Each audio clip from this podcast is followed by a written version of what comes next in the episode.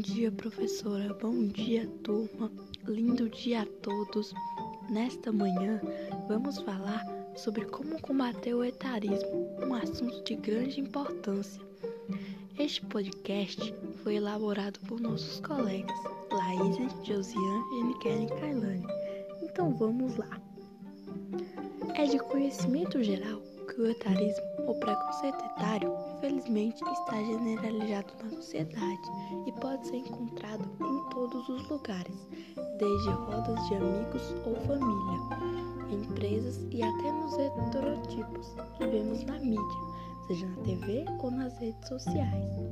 É fundamental que as mudanças e conscientização da importância dos idosos na sociedade comecem dentro de casa com os familiares.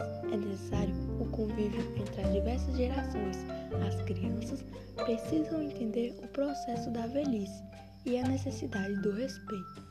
Vale lembrar que a pessoa que sofre qualquer tipo de discriminação pode fazer uma denúncia junto aos conselhos municipais do idoso.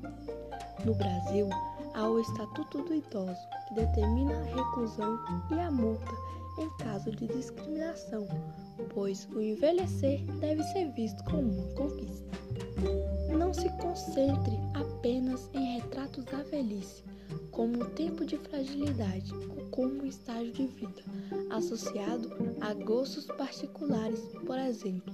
O tricô, ser mais velho, não significa necessariamente ser frágil, vulnerável ou dependente. Pessoas mais velhas continuam a ser ativas e participativas e contribuem de várias maneiras em seus locais de trabalho, comunidade e sociedade. E esse foi o nosso podcast.